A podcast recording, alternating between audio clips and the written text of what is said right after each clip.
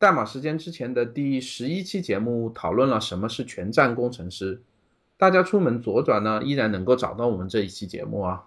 这一次我们请到嘉宾灵感之源来介绍他囊括了四个技能树，可能比全站还要牛的爆站开源项目，以及他自己一生对代码质量狂热追求，还有他自己移民澳洲的原因以及移民后的感受。希望大家能从我们这一期的聊天中获得不少的正能量，也希望大家能在写代码之外，能够多多锻炼身体啊！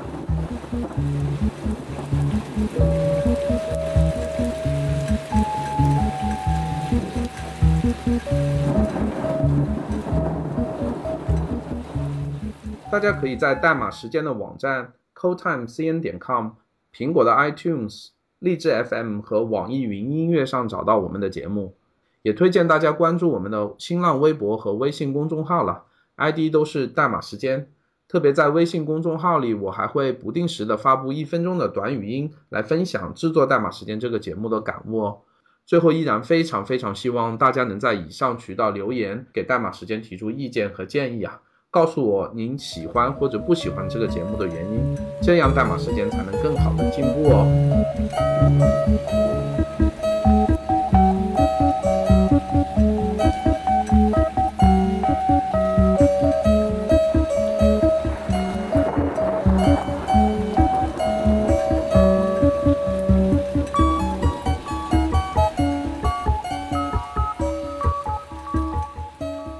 欢迎大家来到代码时间。今天我们请到了陈辉生来跟我们聊一期他的爆站之旅啊。辉生你好，哎，你好，辉生，我知道你在网络上用的 ID 是灵感之源，大家应该对这个称呼也是最熟悉的，所以在这一期里面我我就叫你灵感吧，好吗？好的，没问题。OK，那灵感首先还是请你简单的介绍一下自己吧。嗯，我。从农村出来的是农民的儿子，十三岁之前都在农村过，做了很多农村孩子该干的事情，我都干过了。然后呢，呃，十三岁之后的父母赚了点钱，去城镇那里呃买套房子，所以我就离开了农村，上了比较好的学校。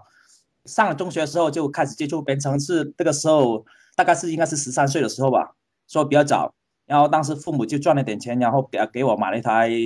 呃宏志电脑。然后那个是三八六，然后只有四兆的内存，一百兆的硬盘，所以现在看现在看起来就比较，呃，化石的配置，但是当当年就比较比较贵的，差不多一万块钱，所以嗯，然后就接触接触编程，然后，呃，刚开始学的语言是 GW Basic 啊，然后呢，然后但是中学的时候就没有把理科学好，然后高考的时候就去考了，啊外语类的英文。嗯，然后呢？因为我当时觉得，呃，其实把因为学计算机嘛，呃，英英当年的基本上的所有资料都是英文的，而且技术嘛，就是往都是外国比较先进，所以我觉得当如果把英文学好了，其实也对以后学开发也有帮助。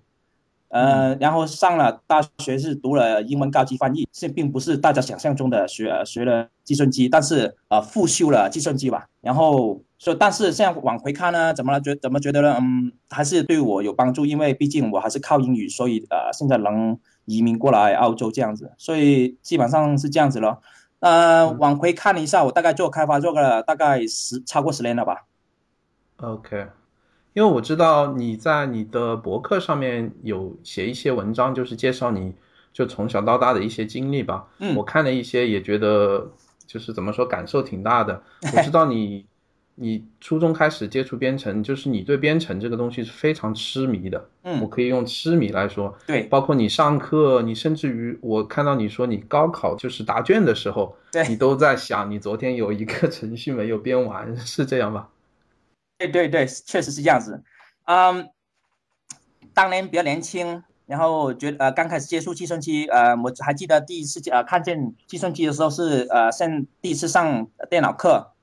然后发现电脑啊那个屏幕上上面显示一些很奇怪的符号啊，那个不动一些不动滚动啊，我觉得哇太神奇了。然后这些东西怎么实现的呢？然后当时想，咦，如果自己如果能实现的话，那该多好。所以。呃，当时就跟其他小伙伴们一起去研究那样子，然后中间还发生了很多事情，比如说我们啊准备要准备啊中考的时候呢，大家都不去看书，大家去跑去偷偷的跑去了啊电脑老师家，然后用他的电脑，因为当时我们都啊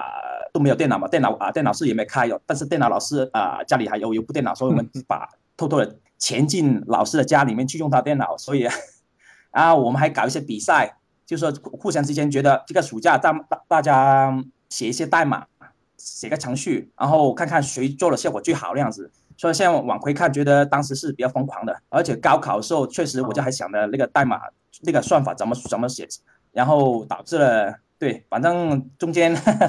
现在往回看，觉得挺有挺有意思的。OK，那灵感我们待会儿回头也会继续跟你聊到你之前的这些经历吧。就是我觉得挺挺激励我的，我的经历跟你。差不多，只不过我是把这些时间花在玩游戏上面了，我跟你 是不一样的。嗯，那我们这一期其实首先开始想聊的就是你的那个爆站之旅，你称之为 Overflow Stack 是吧？你还建立了一个网站，专门的网站来介介绍你这个报站是什么概念。对，其实全站的话，可能很多呃听众都听说过啊。那那报站是什么？你能帮我们解释一下吗？其实，首先这个。报站它的我用的英文的网站呢是在 GitHub 上面的，然后我啊大家都可能听过 Stack Overflow 这个比较著名的技术论坛，然后呢我就把那个这个两个单词对调一下，然后用中那种呃思路中文中文那种啊顺序，然后就变成 Overflow Stack 就变成暴涨了，然后呢啊。呃对，然后大家所其实就是所谓大家啊常说的那个所谓的技能树。也就是大家所说的所说的技术战，但是呃，我觉得怎么来说呢？在某一个开发领域需要掌握的知识或者技术，一般都比较局限于某个范围。譬如说前端掌握基本的 JS 啊，操作 DOM、CS 排版等等这些，然后都比较重度依赖这个比较流行的第三方功能库。但是技术发展比较迅速，啊，同类型的第三方解决方案日新月异。如果坚持使用同一个解决方案的话，多年不革新，那无法适应技术的发展。然后传统的技术讲比较窄，譬如说用 PHP 的同学都应该知道 LAMP、Linux、Apache、MySQL、PHP。然后或者再用 JS 做服务器端，同学都知道 Mean、Mean Stack、Mean 展，就是 MongoDB、ExpressJS、AngularJS、AngularJS 还有 Node.js。其实这些都是所谓的一个展，但是只是针对某一个领域。我提出的这个所谓的暴涨，就是说，不管是前端这个技术展、后台这个技术展、数据存储这个技术展，或者整个系统开发这个，都融合在一起。如果这所有的展你都掌握了，你就可可以达到我所说所所说的爆展。嗯，对，OK，对，感觉有点有点就是笑傲江湖的感觉了。如果你都能掌握这么多东西，对。不过怎么来说呢？所谓的暴涨，其实一个。呃，相当于，因为在呃宗教里面有一个东西叫叫做圣杯，Holy Grail。呃，我觉得如果在爆这个这个开发领域里面，爆展是相当于一个技术的一个 Holy Grail，一个一个圣圣杯，大家都想去做，但是未必是大家都能做得到，所以是算是一个追求吧，目标。我看到你在网上你介绍你的报站。你是把它分成几个不同的技术站，这个技能树是吧？对，我粗分了几个，就是我每用到一个一个技术展的话，我就尽量可能把它那个高度概括，然后提取一些通啊通信的东西，所以把它组啊放在一起。譬如说动力的啊，这是微软微软技术啊一个动力技术站，然后其实它一个大系，包括很多很多东西。用动力技术你可以做很多东西，譬如说啊，你可以用它做 Web 服务。可以做用用来做 domain Windows 传统 domain，可以用做 Windows 啊 service，也可以做控制台程序，而且不仅不局限于 Windows 环境。很多年前 .NET 的第三方实现 Mono 就允许用户在 Linux 上面使用 .NET 技术。最近呢，微软收购了 Mono 的开发者，嗯，创建的呃个移动开发平台 Xamarin，Xamarin。其实就是 Mono 的一个移动平台的一个实现，而且是同啊同一个开发者做的，而且刚刚微软刚刚宣布了把它开源，呃啊免费，所以我觉得使用 .NET 的开发者也可现在也可以直接使用啊 .NET 技术来开发 iOS 或者还有 Android 这个手机 App 的应用了。哦，我记得你你刚才提的这个 Xamarin 好像它是可以用 C Sharp 的代码。来实现跨平台，没错，是吧？没错，它实现了一个实现就是它有一个所谓的解释层，然后啊，在 iOS 它有一个专门的解释器，然后 Android 它有一个专门的解解释器，然后呢，你就可以用直接使使用 C Sharp 这个语言来做 iOS 或者。Android 的一个应用，所以呃，而且他提出一个观点，就是说，其实很多逻辑上的东西你都是通用的，除了界面这一块，其实很多业务逻辑这一块都可以通用。所以用这个 Xamarin 这个解决方案呢，有个好处就是说，一次代码可以在三个不同的平台上面去跑，就是说，是把那个啊那个功功能库把它提取出来，然后只需要具体实现的区别呃差别的就是那个界面这一块。所以我觉得对多年开发人员来说，这是一个好事情。OK，对，我明白。我知道你的报站这个技能树里面啊，你好像把它分成了，比如说点 net、数据库、前端、系统开发，还包括是不是还有管理，都在你的报站技能树里面。呃，管理现现在是只是个个构思，只是我呃我怎么来说呢？譬如说前端开发、前端计算展，对吧？其实互联网刚刚开始的时候，它使用使用静态的 HTML。后来出现了所谓的 DHTML，就是动态啊网页啊，刚开始可能是会用 CGI 做服务端，后来涌现了 PHP、Perl 或者比较老的 ASP 加上 VBScript，或者像比较新相对新啊新一点的 ASP.NET，或者是呃很多人就就出现了 J JS 啊 JSP，或者各各种各种语言的 On Rails，或者啊比较最近比较流行的用 JS 的，比如说 Node.js，或者甚至用 Google 提供的 Go 这些解决解决方案。其实放以前我们呃使用 JavaScript 做服务器端是不可不敢想象的，对不对？或者这时候，而且我刚才提出这一些都可以在前端技术展里面可以找到这相关的啊说明和介绍。再譬如数据存储这一块，传统的关系型数据管管理系统，比如说 Oracle、MySQL、微软的 SQL Server，或者近些啊近些年来比较成熟的或者比较热的热门的 NoSQL，他们采用采用的比较简单的键值来达到比较高效的存储。其实每一个所谓的领域或技技术展，其实都包括很多很多方面的一些技术细细节。嗯，你任何一个开发人员未必需要掌握每一个细节，但是怎么来说呢？我这一个开源项目可以帮你去综合，然后帮你去一眼就可以看得出来这一个所谓的技术展，包括大概囊括什么技术那样子，可以帮你去。进进一步的去学习，因为我这个开源项目每一个技术细节都会有连相关的连接，你点一下就可以去到相关的啊官方网站去看查看所有技术文档这样子。所以啊，我觉得做这么一个东西就比较适合开发人员，因为一般来说呢，技术人员想，譬如说想学一个技术的话，他嗯，他可能会去搜索，但是对中国用户来说要翻墙，比如说。啊，你想用 Google 的话，你必须翻墙比较麻烦。但是，呃，我有我这个 GitHub 呃的呃项目的话，你根本不需要去做具体的搜索。你我这个就相当于一个目录，技术目录那样子，可以帮你去导航相关的技术细细节。所以我觉得这一个是比较呃，对开发人来说来说是比较友好的。嗯，我明白。对就是说，比如说我想学习前前端的技术，我就可以看你那个前端技术站里面的那个技能树。我能看到有一些什么技术我应该掌握，对，就是这样。对对，基本上把所有重要的技术都囊括在里面了。而且这是一个好处，是是它是开源的，所以大家都啊欢迎大家来啊贡献代码去改改进它。对，OK，对。那你这里面的这些知识是不是你自己都有掌握到了，还是说你只是在这里收集这些这些技术点呢？呃，基本上。基本上大部分技术我都用过，或者有了解过，或者研究过，但是没有去实际用过。但是绝大部分都用过，不管是前端还是数据库，其实技术发展是不断变化的。如果呃你单纯的使用同一种技术，然后几年不变的话的话，你是跟不上时代的，而且也跟不上用户的需求，因为用户需求是不断变化的。比如说以前。纯粹是做桌面那块，你根本不需要考虑啊，呃，各种不同的设备的大小啊，那种分辨率那样这样问题。但是因因为现在移动设备流行起来了，所以任何一个开发人员只要做前端，只要做界面的话，都必须考虑到这个啊兼容性，然后所谓的啊那个分辨率的兼容，所以啊，所以如果用以前的老技术的话，是很难做这块。但是现在新的技术都天生了去做这个支持，所以开对开发人员来说是简直是 a lot easier，就比较容就容易很多了。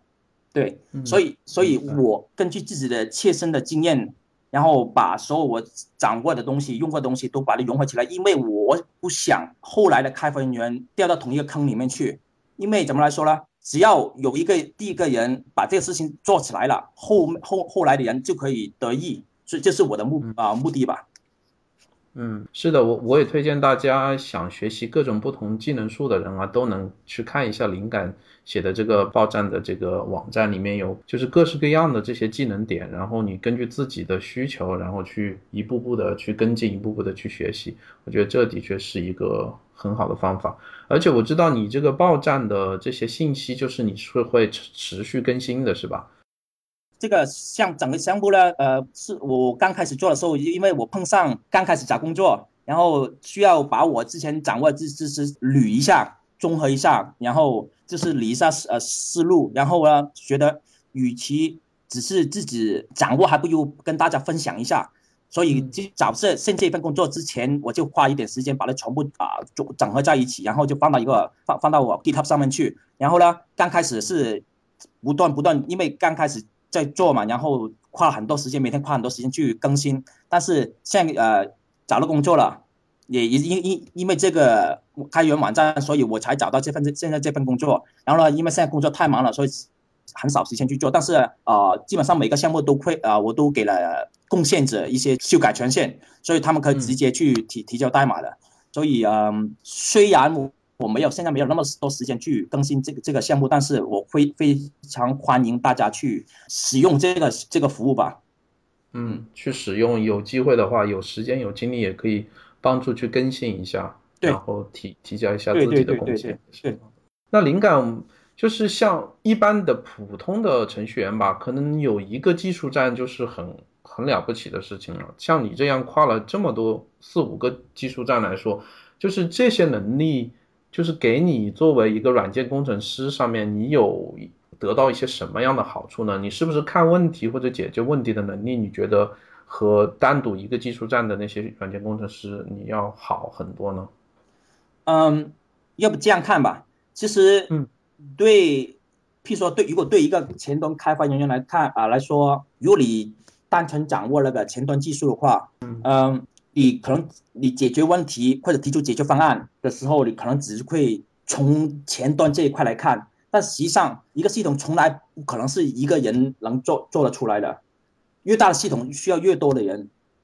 而且一个系统越大，它要切分的一个模块就越多。如果我们把它简化，比如说只是前端数据存储，对吧？然后啊后可能后台三三三部分嘛，所谓的三层架构。嗯，如果单纯这样看的话，你也需要起码三个人去做，对不对？一个专门的前前端，一个专门的后台，一个专门的啊 D 可能需要 DBA。但是如果你单纯的从一个点来看的话，你是看不出全整个系统的，因为一个系统真真的真真正正的需要跑得好的话，你必须需要嗯，从一个比较好啊，一个一个一个一个怎么来说呢？比较呃大局观高，对，需要大局观，需要比较看的比较从高的地方看下去。然后一眼观七，然后整个系统从头到尾去理解，然后需要用什么技术啊，用什么解决方案是最好的。而且很多时候，端跟端之间的交互，并不仅仅是一个端的开发人员可以解决的。很多时候，你需要两个不同的端的开发，就是前端跟后台的两个开发人员一起去交流。但是如果你对每一个端都理解，而且理解的比较透化，你对呃，你提出这个解决方案就比较怎么来说？少踩很多坑吧，只能这样说吧。嗯嗯嗯，在你的这个报站之旅的这些技能之外，我知道你以前也还有一些开源的项目，对吧？对，你好像还写过一个跟数据库有关的一个监测数据库的，叫 SQL Monitor，是这么一个软件吗？对，你能帮大家也介绍一下它吗？嗯。最近这几年主要做的一个开源项目叫做 SQL Monitor，其实这是一个 SQL Server 的一个数据库监控或优化还有管理，呃，这么一个呃软件。然后呢，它其实 SQL Server 呃它有本身有自己的 management studio 管理啊控制程序，那它有一些功能是没有的，或者我需要，但是它没有的，所以我在开发过程中遇到很多很多各种各样的问题，譬如说譬如说呃系统没有发没没有响应啊，像死掉一样挂掉了，然后呢去查数据库其实是死死锁 deadlock，但是他们有很一些很直直观的一些工具帮我去找出具体哪一个进程哪一个 session。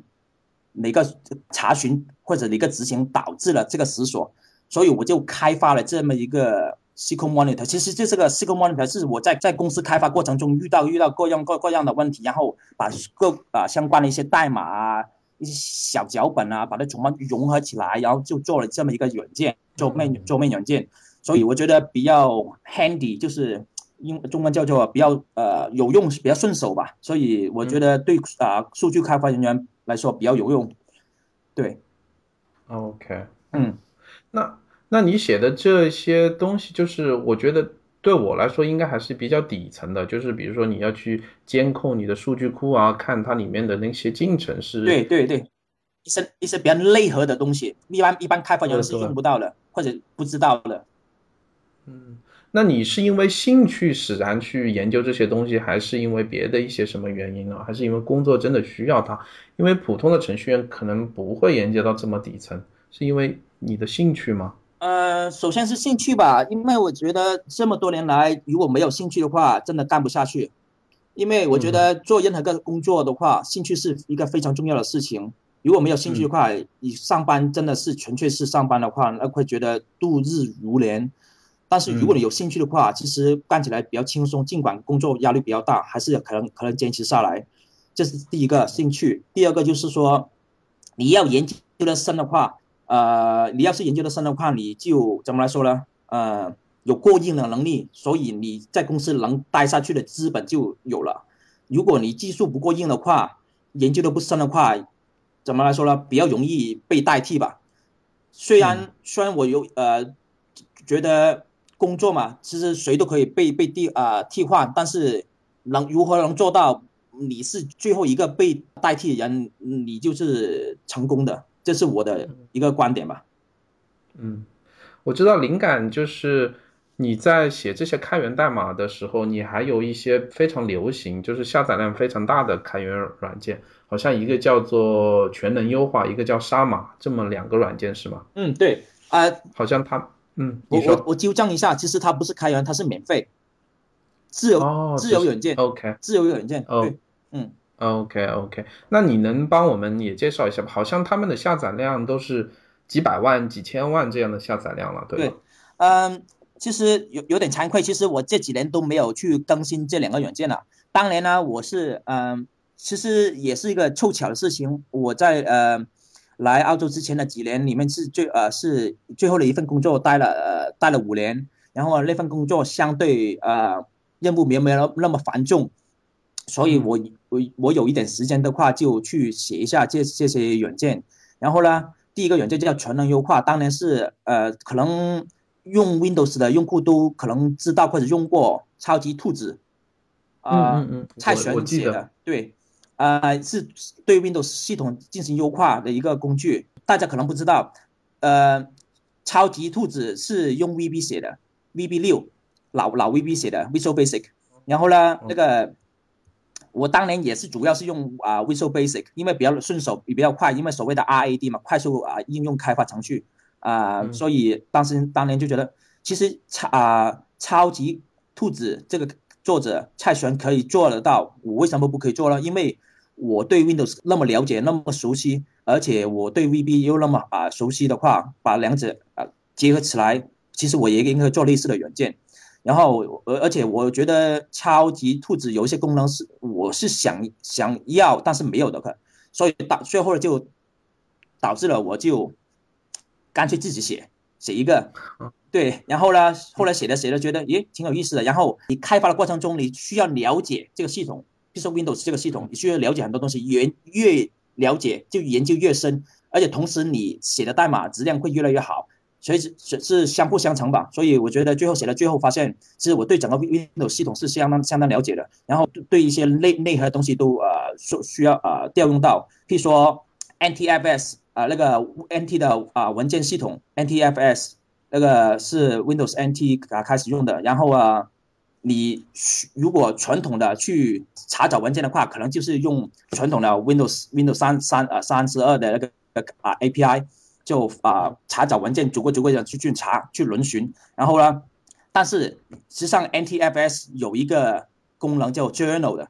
呃，你可以不需要去读那个 Fact。我们其实那个 NTFS 有一个表啊，它传统的做法是去轮去读那个表，逐个逐个文件去读啊，文件名去读。但是 NTFS 有个 journal 的可以直接去有一个很很好的功能，是说一下子全部返回了，而且可以做一个所谓的 snapshot，然后呢，而且可以比做 snapshot，然后呢可以对比之前那个，然后找出有什么文件变化。所以你需要快速的查找文件的话。你呃，或者找到文件变化的话，就非常非常快，就用这个方法。呃，有一个桌 Windows 桌面软件叫 Anywhere，好像是叫 Anywhere 或者 Everywhere，一下子记不住。其实用的就是同一个技术。然后，然后我用我用 VB 实现的，然后调用比 Windows 底层比较底层的东西，然后是实现同样功能。哦，对然后你就把这个功能放在你的全能优化这个软件里面了。还有还有其他其他工具吧，比如说我是后来用了 C Sharp 也写了一个类似的快速查找的一个功能，不过到后面的事情了。反正我觉得，如果你对一个东西有兴趣，而且研花愿意花很多时间去精力去研究去钻研的话，你会得到相当的回报吧，只能这样说了。然后这是全能优化，呃，这个开源软啊这个免费软件，然后它下载量是超过五百万的。然后另外一个开啊免免费软件叫做杀马，就是当年啊怎么来说呢？呃，中国很多呃大概十年前吧，啊中国开始有一些流氓软件，对吧？譬如说 CNNIC 三七二十一，对吧？大家记应该还有印象。所以很多很多流氓软件啊，它啊或者插件什么的，当年大家可能用 Win 啊 Internet Explorer IE 的话，还记得他们上一个网站就发现。呃，那个多了很多很多插件啊，多了很多工具条那些东西，然后呢，他们想把它干掉也干掉不了，比如说啊，Win 浏览器的主页被那些流氓网啊网站给强行改了，然后一打开那个浏览器就自自动就跑到那个流流流氓啊网站去，垃圾网站或者病毒网站，会广告，所以当年当时觉得干嘛不自己写一个？因为当时没有什么啊同类型的软件，呃。所以就干脆自己写了一个，然后呢发啊下载量还挺大的，也超过五百万。然后，呃，像往回看怎么来说呢？免费就免费，大家大大家都有得益。但是如果每个人收一块钱，那我我都成为百万富翁了，对不对？嗯，是是是，对，嗯。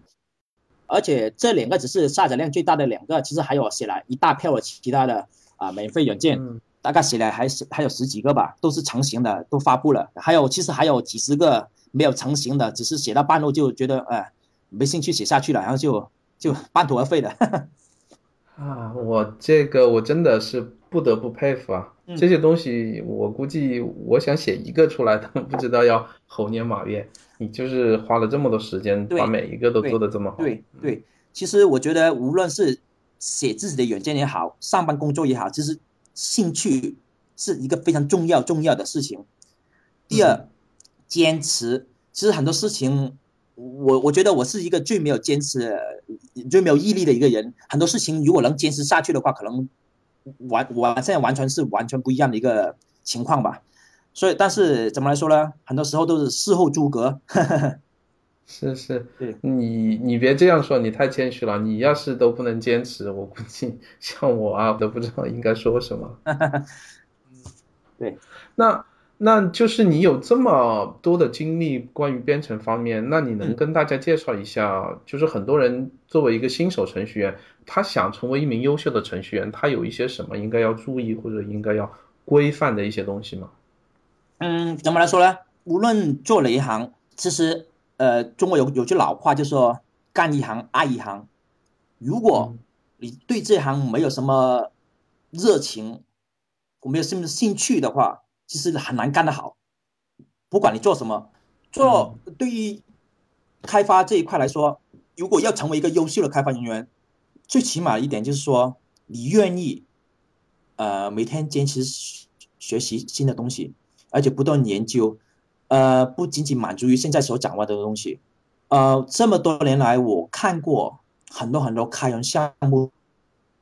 的代码，优秀或者不大好的，或者现实工作中遇到过的，其实我觉得，怎么来说呢？没有一个开发人员刚开始的时候就写的很漂亮代码，每个人都是需要花很多时间精力，一步步间这走过来的。所以我觉得，首先第一个必须对代码的质量还有规范流程这些东西有追求，这是第一个。然后第二个必须坚持学学习，坚持每天花一点点时间，半个小时也好，一个小时更好，去看看一些开源项目也好啊，一些著名的开发人员的博客啊、技术文章啊什么的都可以。然后呢，其实怎么来说呢？我知道，嗯，中国有很多优秀的开发人员。当然了，外国也有不少优秀的开发人员，所以你看的时候不一不应该仅仅是看某一个国家，比如说只仅仅看中国了，其实也可以考虑再看一下外国的。毕竟怎么来说呢？学学好英文了，对你掌握好技术是有帮助的，因为有很多技术文档是还是用英文的，而且怎么来说，学好英文其实你是你编程你写想，除非你用异语言，否则的话你敲代码是用英文的，对不对？所以我觉得 掌握好英文，用用合合适的英文单词还是比较有呃有帮助。因为我这么多年来看过很多系统，他们无论是代码里面也好，数据库也好，数据库表啊、字段什么的，全部都是要么是用中文，要么是用做呃拼音。其实我觉得这样是是很很不专业的。怎么来说呢？其实一些很多基本东西都是有标准的英英文单词是去使用的，根本没有必要去用拼音，对不对？第第三个，是说要成为一个优秀的开发人员，必须要坚持不懈的对自己的代码有要求，尽可能不断去优化。今天你写的这个代码用这个算法，可能第二天你读了一个新的文章，你会发现，咦，其实用这个新的算法效率更高，对不对？是，但是有一般开发人员可能觉得，我现在这个已经能跑了，没必要就为了那几毫秒的时间。去专门改，花点时间去改这个代码，所以，但是如果另外一个开发人员觉得不行，我对这个不满意，我必须要用这个新学的一个呃算法去优化它。其实，其实只要这样坚持下来，会发现程序员 A 跟程序员 B 过了几年之后会有明显的技术那个水平的不一样。嗯，对对，就是就是我觉得要觉得要成为一个优秀的程序程序员，最基本的需要做的事情吧。嗯，你你刚才说到的最后一点，就是对自己的代码的这个质量不不不断的去精益求精。对，我觉得还是真的对我非常有帮助吧。就是我写一个小的，哪怕一个小的网站，嗯，也会有很多自己不不完全理解的东西，我会把它写下来，然后可能过两天我回头去看看我能不能理解，或者能不能回答那个。当时不能解决的问题，然后我得回头去看那个网站的代码，嗯，然后再再一个个的把那些小的点给给解决掉。对，嗯，因因为对我个人来说，可能用在编程的时间上来说，不像你们这些专业程序员这么这这么多，所以我就想，既然我做一个小的事情，我就想把它真的理解清楚，这也是我自己能够做到的一点吧。嗯嗯，其实呢，怎么来说，对代码的质量有要啊要求的话，其实有有很多办法。第一，最基本的。那个写 comment，嗯，写注释，这是最基本的，对不对？我不需要你每行代码都写注释，但是关键的算法的一些东西，为什么那样做？其实还是需要写注释的，因为怎么来说呢？嗯，你不可能一辈子都在这个公司工作，因为总会有别的人去接接管你的代码。你不想被后后面的人骂你，前那骂你写的代码是烂代码的话，其实你是不是应该考虑一下怎么做一下 house cleaning？就是是把自己的代码写好，然后相关注释都应该写要写的都必要写写上去。是，对，就是自己写的代码自己要负责。对，没错，对，嗯，OK。那灵感，你在国内也有工作过好几个公司，然后你到国外也有在不同公司的经历。那你从你的感受来说，在国内和国外做程序员，他的体验方面有什么区别吗？嗯。我在国内跟国外都有好和不好的经历，嗯，呃 其实这个怎么来说呢？期间期间发生了很多事情，在中国了遇到很多事情，在澳洲这里也遇到很多事情。我简单的举两个例子，我详细的我都不多说了，因为如果这个东西说起来，可能要花几天时间慢慢说。嗯嗯嗯，好，你说。嗯，在中国我刚毕业接呃用了第呃就是第一份工作，嗯，我的上司对我不大满意，嗯，其实应该应该是一种器材吧，因为我去干了半年，然后就升做呃技术组的副组长，然后他是组长，然后呢他年纪比我大很多，然后呢他经常的把我嵌入的代码给删除掉。然后呢，我当时不知道为什么，然后呢，然后我后来受不了要离职了，然后嗯，然后他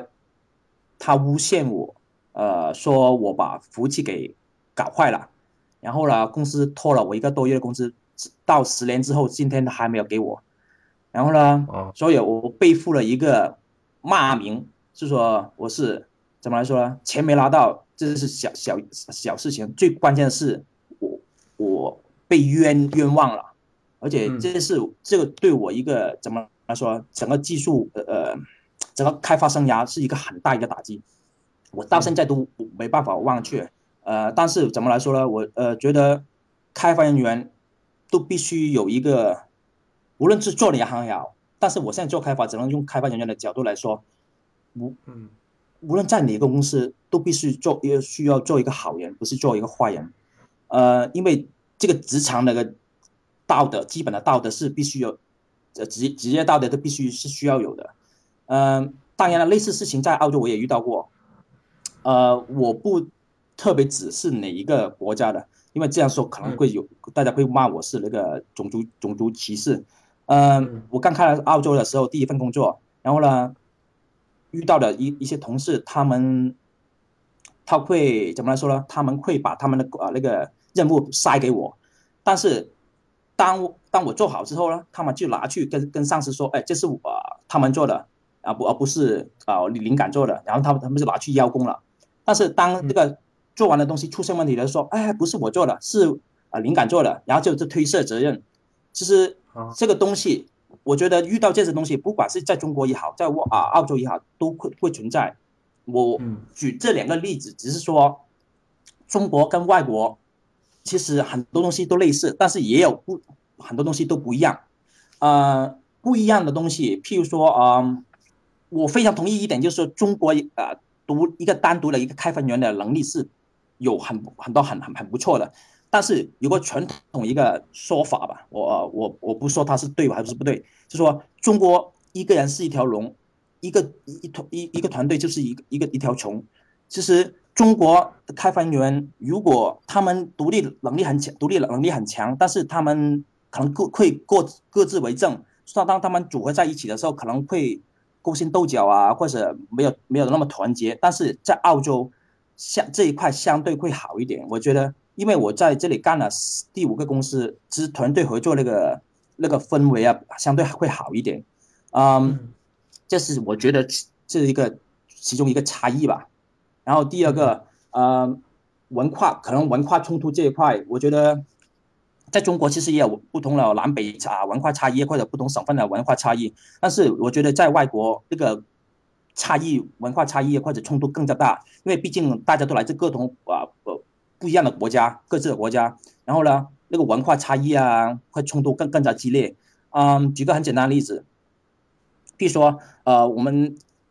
在中国可能说平时平时说一些东西，互相之间寒酸啊也好啊，平时说一些笑话什么也好，觉得都没所谓。但是在啊澳洲这里说一些笑话，平时我们觉得没什么所谓的，其实他们把它当当成是非常严重的事情，把它看得很认真。所以有些时候我们说说一些话或者做一些小小事情啊，会觉觉得没没什么，但是对他们来说是一个侵犯。所以我觉得觉得在工作过程中会多多少少会遇到这样的问题。刚开始啊，没有什么经验，但呃，所以碰到不少钉子，啊，慢慢慢的就学学乖了，然后就比较内敛，就是比较注意自己的行为说话了。比如说，嗯，在澳洲我刚来的时候说话比较大声，然后无论在工作也好，在平时也好，是啊，很多人都很反感，会觉得你怎么这么没有礼貌的，这么没有啊教养的。然后刚开始觉得，哎，没什么，平时这样说话，但是。后来发现，其实人家并不是这样子的，所以就慢慢慢慢去掌握了解，然后慢慢去改进自己吧。然后我觉得这就是啊，国内跟国外一些区别吧。对，我觉得是，就是你刚才提到第一点，就是可能国内的一些编程人员的技术能力很强，但是做团队的协协作上面来说，可能会稍微差一点。然后你提到了，就是还是不要怎么说呢？妒忌贤能吧，嗯，就是有很多人可能年纪比你轻，但是因为现在的年轻人更加聪明，然后他们接触的知识更加多，所以比你强也是很正常的事情。所以，所以真的，嗯，没必要去就是打压别人吧。你做你的事情，人家做人家的事情。是的，是的。嗯，那我知道，就是你的年龄来说，已经是三十多岁了，对吧？有很多人好像在你的微博上也也问过你，就是说啊，像三十多岁的大龄的马龙吧，就是现在应该怎么去规划自己的职业生涯？到底是继续做程序员呢，还是去转换到其他的工作岗位？就这一点上面，你有什么自己的看法吗？嗯，其实刚开始接触啊编程的时候，我觉得我我。这么年轻，我有无穷的力量，我觉得可以在这一个行业干一番大事业。呃，但是随着时间的流逝，人慢慢会长大，慢慢啊，年龄会越来越大，会嗯，像回头看一下，很多事情并不是当初想象那样子。所以简单来说，就不要浪费宝贵时光，趁你年轻，尽可能学新东西。嗯。有句老话就说：“岁月是把杀猪刀。”老了马龙，白了头发，残了身体，消磨了意志。也有一句诗词说：“以前啊，我就换了一下，马龙老矣，尚能马否？” 其实怎么来说呢？在中国，呃，有个比较呃传统的看法，其实我对这看法并不同意。我这个看法就是说，如果你年龄大了，做开发不适合。说我当年也是这样想。我当年呃在中国的时候，呃二十多岁，然后做了负责开发，然后啊负责去面试，然后看简历的时候，有其中有一个开发人员三十多岁了，然后嗯啊我看了一下简历，你呃经历是不错，技术是不错，但是我一看年龄，诶三十多岁了，他还有没有精力去写代码？所以当时没有把它放在呃第一位，但是最后是还是面试他了，然后最终没有录取他，是因为别的原因，啊，但是他并不是我首选。当年是我有那么一点啊年龄歧视，但是现在，像我现在也三十多岁，我现在往回看，觉得当年是这个看法是很傻的，嗯，因为怎么来说呢？毕竟技术是需要累积的，没有一个。开发新手刚开始什么技术都能掌握，然后非常有经验，然后什么系系统都能开发，这是不可能事情。因因为技术这块东西是需要时间慢慢去掌握，慢慢磨练，慢慢去呃提高，然后很多坑你要掉进去，才知道这个坑怎么去填，怎么去跳过，以后不会犯重犯啊重啊同样的错误。所以我觉得像往回往回看啊往回看，我觉得是。没有必要去啊，仅仅因为年龄大了就不要这个开发人员，对，这是我一个基本的观点吧。对，而且我知道在国外有不少所谓的大龄马龙吧，嗯，三十多、四十多、五十多岁的人都都大大把的都是，都就是他们都就是生活的也挺快乐，然后对编程的这个东西也是一直非常的热衷。对，所以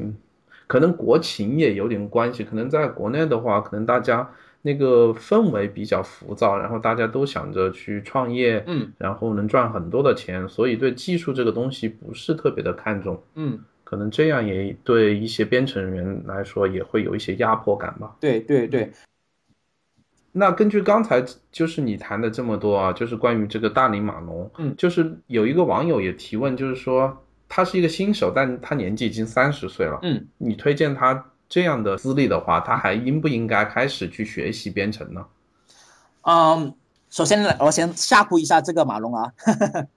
其实，啊，我干了这么多啊这么多年，我现在全身都是病，病痛。比如说我有很严重的炎呃颈椎病、肩周炎、慢性胃炎，然后我吃止痛药、比吃零食还来得快，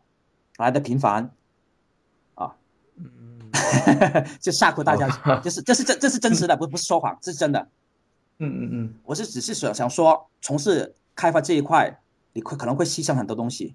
比如啊，大家所谓的宅，对吧？呃，你会花很多很多时间在电脑面前，你可能会少了很多时间去跟家人啊，或者出去玩啊，休休息啊，什么都好，就跟朋友喝吃吃吃吃喝喝玩乐什么的。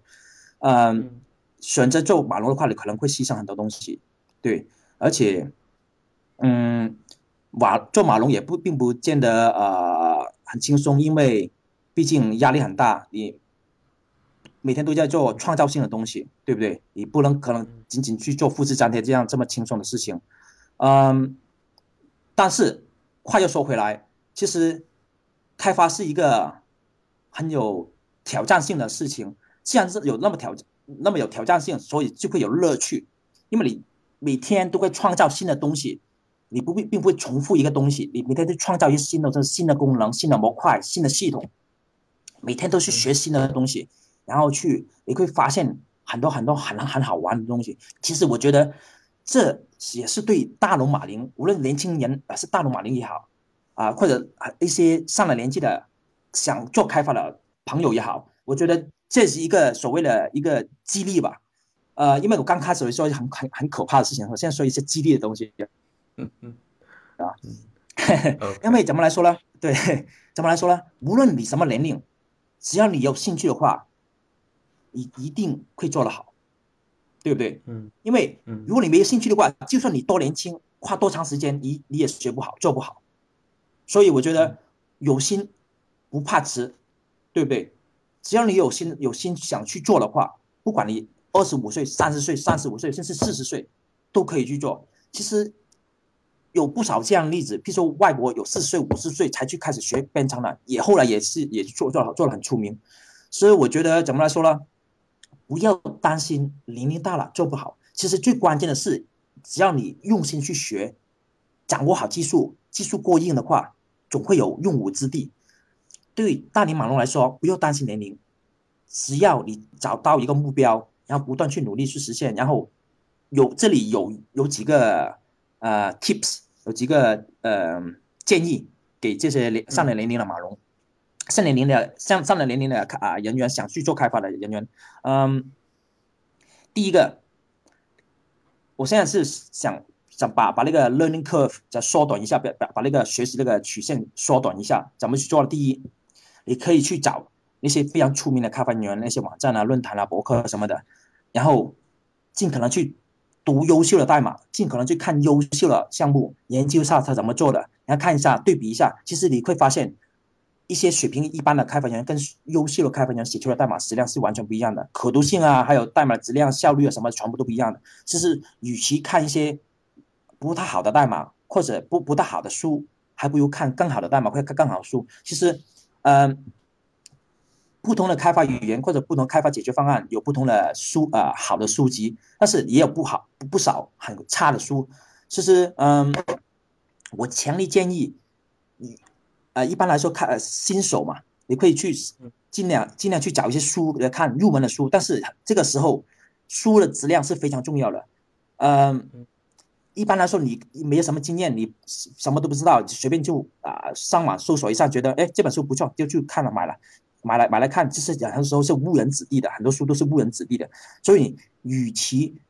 很匆匆忙忙的去挑一本书，还不如在比如说在论坛啊什么的啊询问一下，看看问一下大家的意见，或者问一下行业里面的大牛或者高人啊或者专家什么的，让他们介绍几本书，然后让他们给给点建议。其实这样子对你那个学习那个曲曲线是有非常啊缩短那个曲线是非常有帮助的，会大大提加快你的学习速度。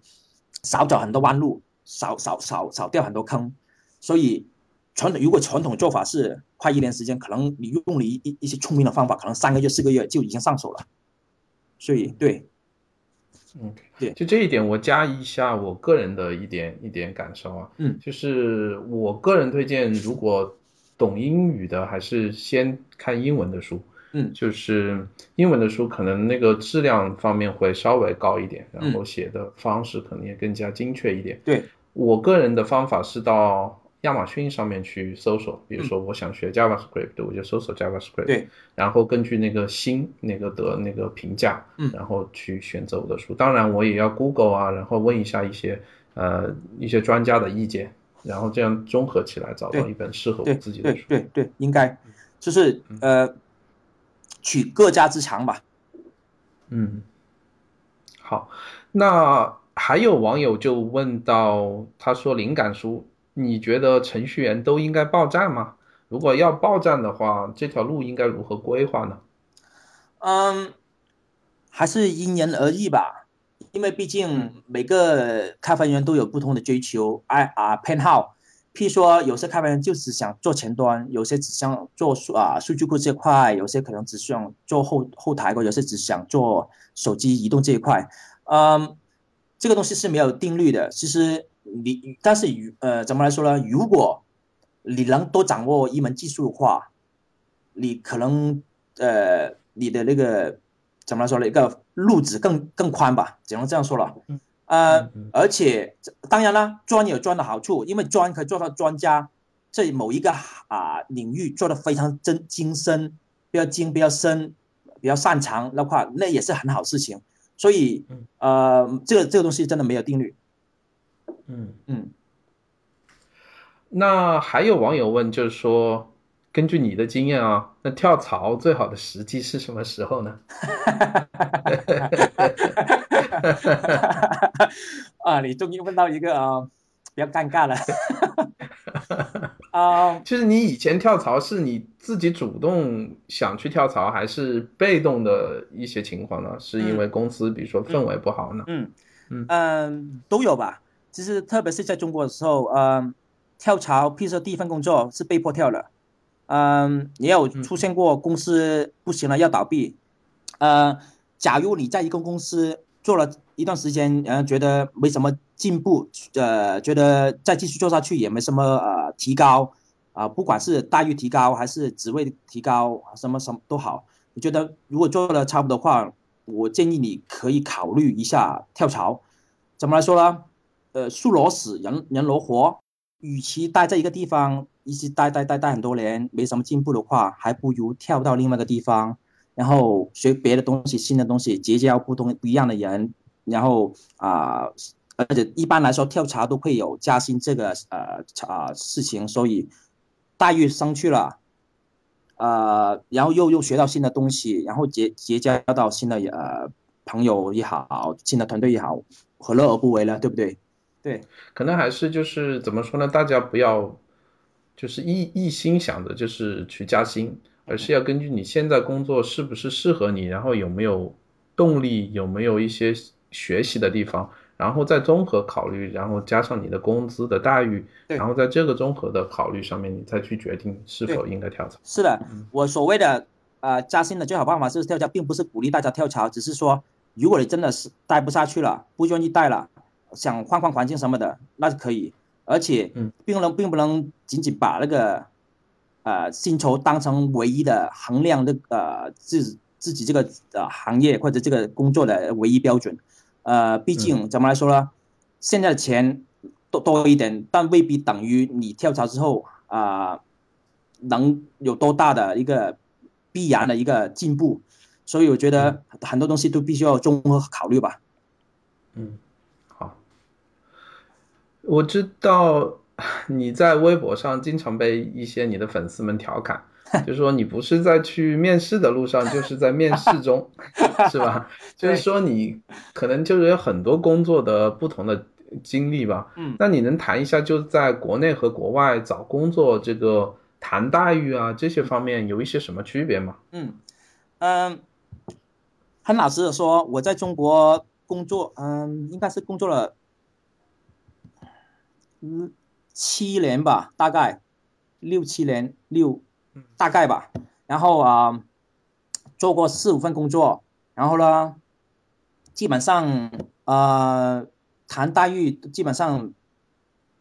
都是比较直接的跟老板说，呃，老板，呃，每每每一年一年之后就问老板，可以你看看我过去一年工作怎么样，你满意吗？满意的话，要不考虑给我加一下薪什么的。其实，呃，在中国的话，因为可能竞争激烈的话，他老板就会觉得，嗯，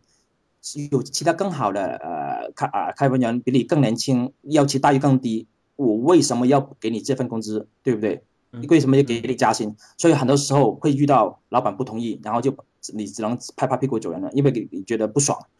嗯，在外国怎么来说呢？外国呃拿澳洲来说，其实加薪呢，因为他我发现跟中国的有一道一个不大一样的事情是说，外国的公司基本上都会做一个定期的一个所谓 review，就是一个评估。公司会呃根据过去一年财政收入那样子综合评综合评啊评估，然后发呃决定，嗯，你这个在下一年的加薪的幅度都有多少？如果公司呃那个呃盈利好的话，可能会加加薪，可能五千啊、三千啊，甚至加一万都有可能，甚至还可能给你发奖金。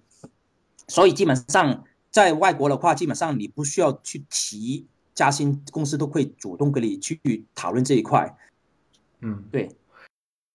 那那灵感，你在澳洲已经好像是已经有四份不同的工作了吧？剩下第五份，现在是第五份。你能简单的聊一下，就是你这些工作，就是涉及到的一些技术方面的东西吗？就是是不是也跟你的报站的那些技能数有关系呢？对对对，非常有关系。嗯，我来澳洲第一份工作是做一个能源管理系统。啊，这能源管理系统。其实分硬件跟软件这一块两块一起结合，我们有自己的硬件设计工程师，也有软件工程师。然后呢，所谓能能源管理，就是说我们设计那个智能表，中国现在已经比较流比较流行了吧，可以远程读表啊，远程监控这样子的。然后呢，我们都是在呃自己 in house，就是在公司里面去做硬件的设计，然后就把到啊送送去中国去生产那样子。然后呢，把这所谓智能表安装到了一些大厦上面去。然后就可以读它的那个能源那个消耗，就说水电煤这是基本的各种的能源那个消耗，然后就把数呃数据实时的发回去服务器，服务器进行呃处理。因为那个能源那个表安装的比较多，而全基本上全澳洲所有的重要的大厦大那个都是用都用是用我们的系统，所以数据量比较大比较大。然后呢，呃，然后就。刚开始去的时候，系统遇到很多问题，比如说性能很很啊很慢那样子，还有数据处理来不及，因为我们每天要啊处理几千万条数据啊，我们一个一个很简单的表就超过三十亿条数据，然后呢数据量太大了，然后我啊上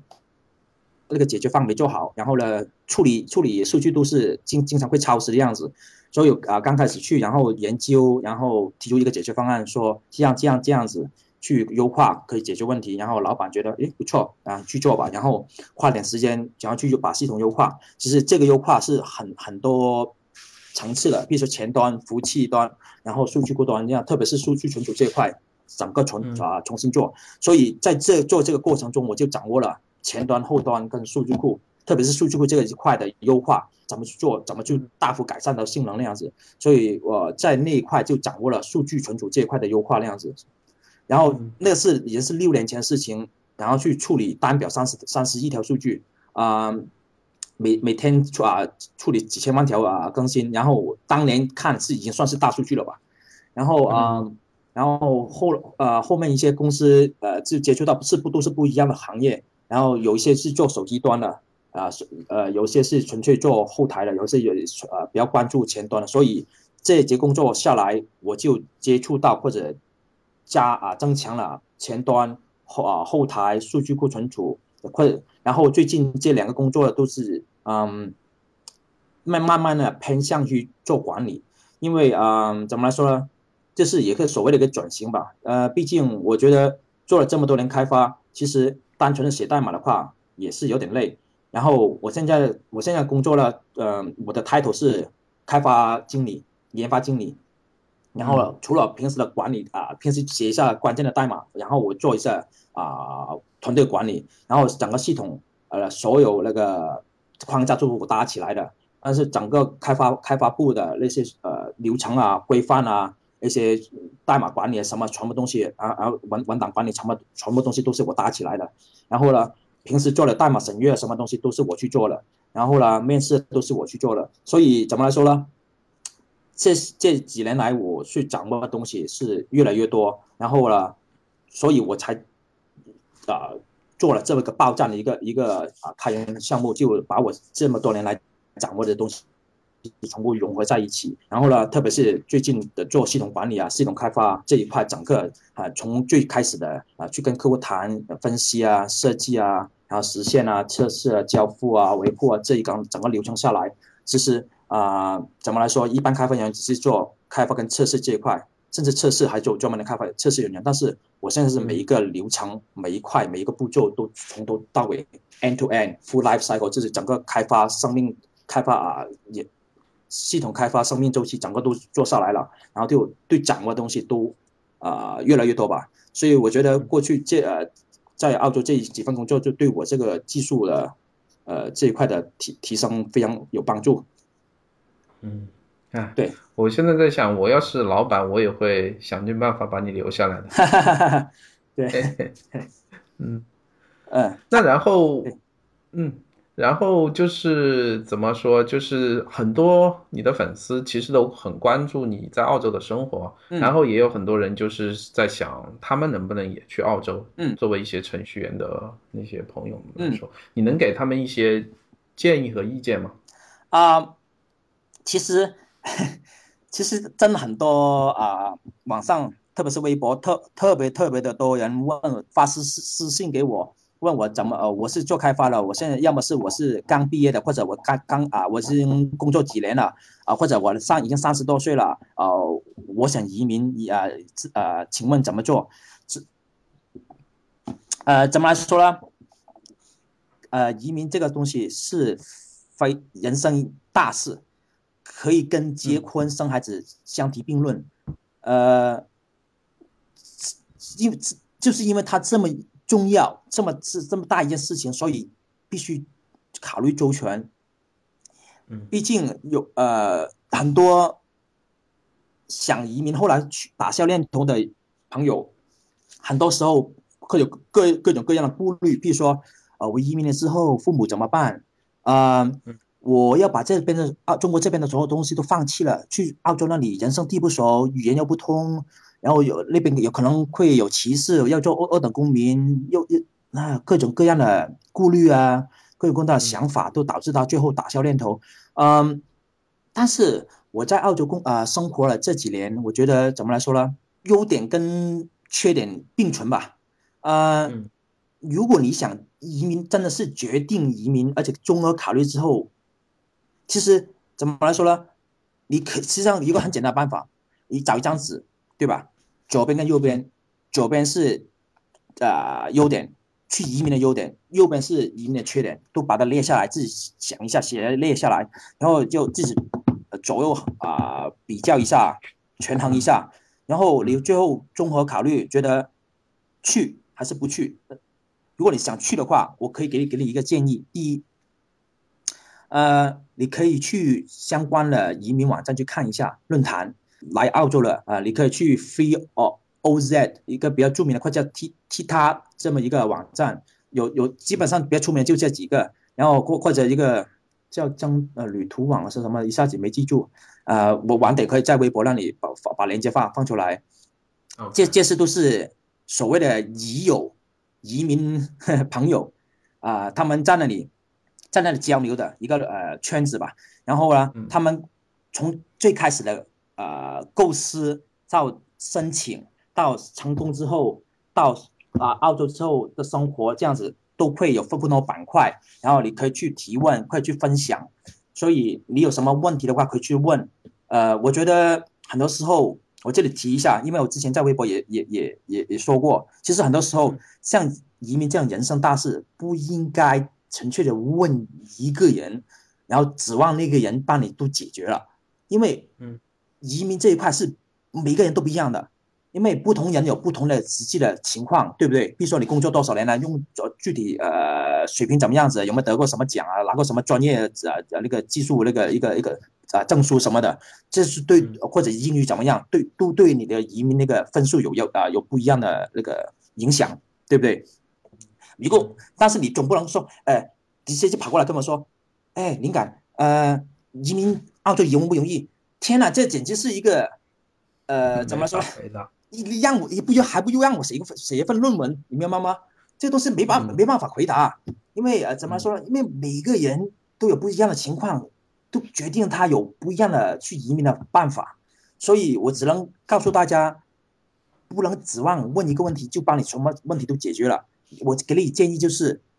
找相关的论坛，做自己做功课。所以我对想移民的同学想想说的是，不要偷懒。认真做功课，把认真去我要介绍的一个网站去，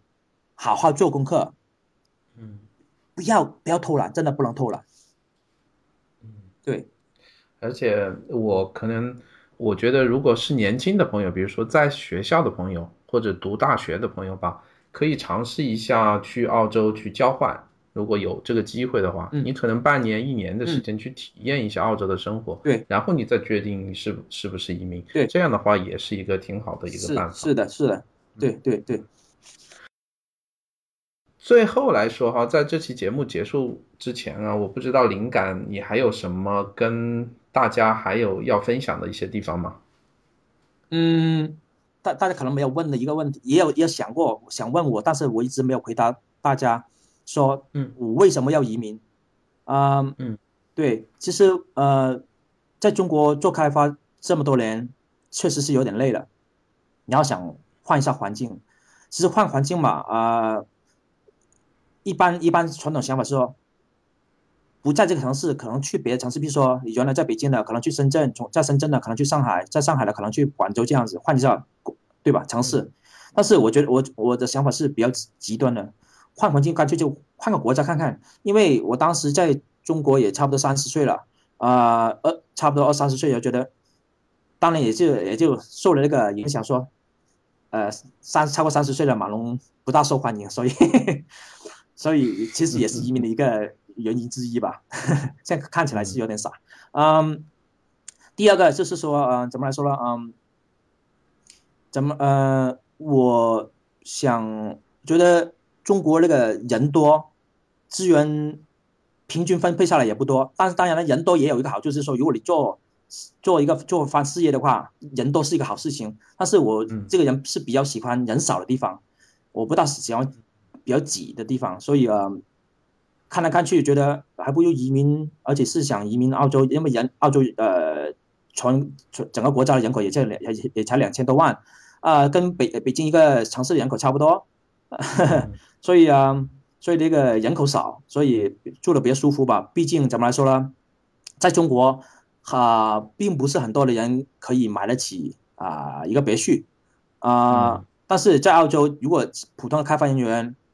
呃，也可以买到买买得起一个别墅，啊，这个别墅并不是那种呃简简单单的，可能就。呃，数数呃，就一层楼或两层楼啊，然后就一百平米、两百平、两百平米那种。比如说，我现在我家，我现在住住的是房子是一千平方米的，嗯，哈哈哈。对，我什么时候去澳洲，我得去你那里玩一下。可以，可以，可以，反正多多的是房间啊。好的。对对对，啊，其实怎么来说呢？就是我所啊，当年想一个所谓的啊澳洲梦。哦。对。嗯，对对对。嗯嗯，挺好的。我估计我们对澳洲的介绍已经挺多了啊，我得去找澳洲的政府部门要一些广告那个收入。